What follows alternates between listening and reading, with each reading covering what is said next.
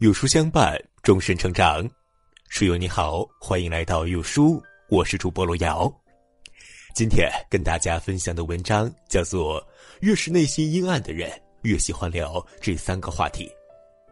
一起来听。本琼森有一句名言：“语言最能暴露一个人，只要你说话，我就能了解你。”要想知道一个人是否值得深交。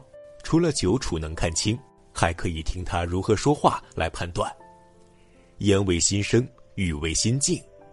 一个人内心的修养和秉性，就流露在一言一语之间。开口闭口都是以下三种话的人，往往内心阴暗，最好别深交。第一种，抬杠的反话。作家王蒙曾写过一篇小小说，名叫《雄辩症》。里面讲了一位身患雄辩症的病人的故事。医生礼貌的对病人说：“请坐。”病人反驳道：“为什么要坐？难道你要剥夺我的不坐的权利吗？”见聊天僵住了，医生决定换个话题缓和气氛。今天天气不错啊。结果病人说：“纯粹胡说八道！你这里天气不错，并不等于全世界在今天都是好天气。”病人始终不合作。医生根本没有办法给他看病，他句句反驳，逢开口必杠，却忘了此行的目的是来看病的。喜欢说反话的人，从来不分场合，不讲是非对错，他们只是喜欢抬杠。这类人呢，喜欢对别人的言语条件反射式的挑刺，来获取打压别人的快乐和优越感。他们只关心胜负是否舒服，他们并不在乎。而富兰克林讲。如果你老是抬杠反驳，也许偶尔能获胜，但那只是空洞的胜利，因为你永远获得不了对方的好感。人与人之间来往，求的是舒服，不是输赢。对方很快就会意识到，你总想在言语上占便宜的时候，并不是想交流，而是为了胜负。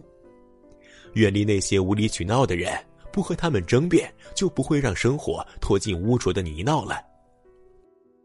第二种。表里不一的话。有句谚语说：“画龙画虎难画骨，知人知面不知心。”有这么一类人，面目慈悲却心狠手辣，人前甜言蜜语，人后却腹黑阴险。唐代有位宰相，名叫李林甫，世人形容他口有蜜，腹有剑。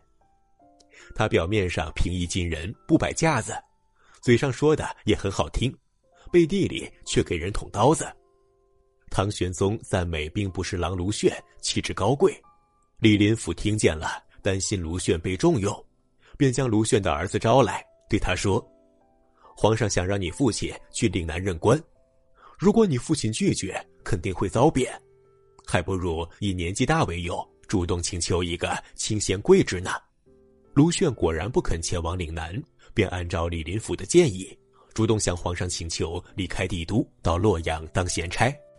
正是逢人但说三分话，遇事勿抛一片心呐。表里不一的人最是可怕，他们行好人之名，做坏人之事。你永远不知道他对你示好的时候，心里打着什么样的算盘。表面上为人着想，实际上损人利己，口蜜腹剑，让人防不胜防。和这样的人不可深交，要保持一定的距离，别有太多的利益纠缠。第三种，顽固偏执的话。曾国藩的交友准则里有一条：远离迂腐之人，因为这类人顽固不开化，固步自封，眼界狭隘，与他们为伍，自己也会变得很消极、很封闭。我听过一个小故事。一个人买了一缸漂亮的金鱼，却又不懂得该如何养，只知道每天给金鱼喂食。没过几天，金鱼都变得病殃殃的。邻居告诉他，鱼缸里的水需要勤换，要不然金鱼会死掉的。那个人却说，金鱼没精神，肯定是没吃饱，跟水有什么关系呢？我多喂些鱼食就可以了。邻居耐心的跟他说了半天养金鱼的窍门儿。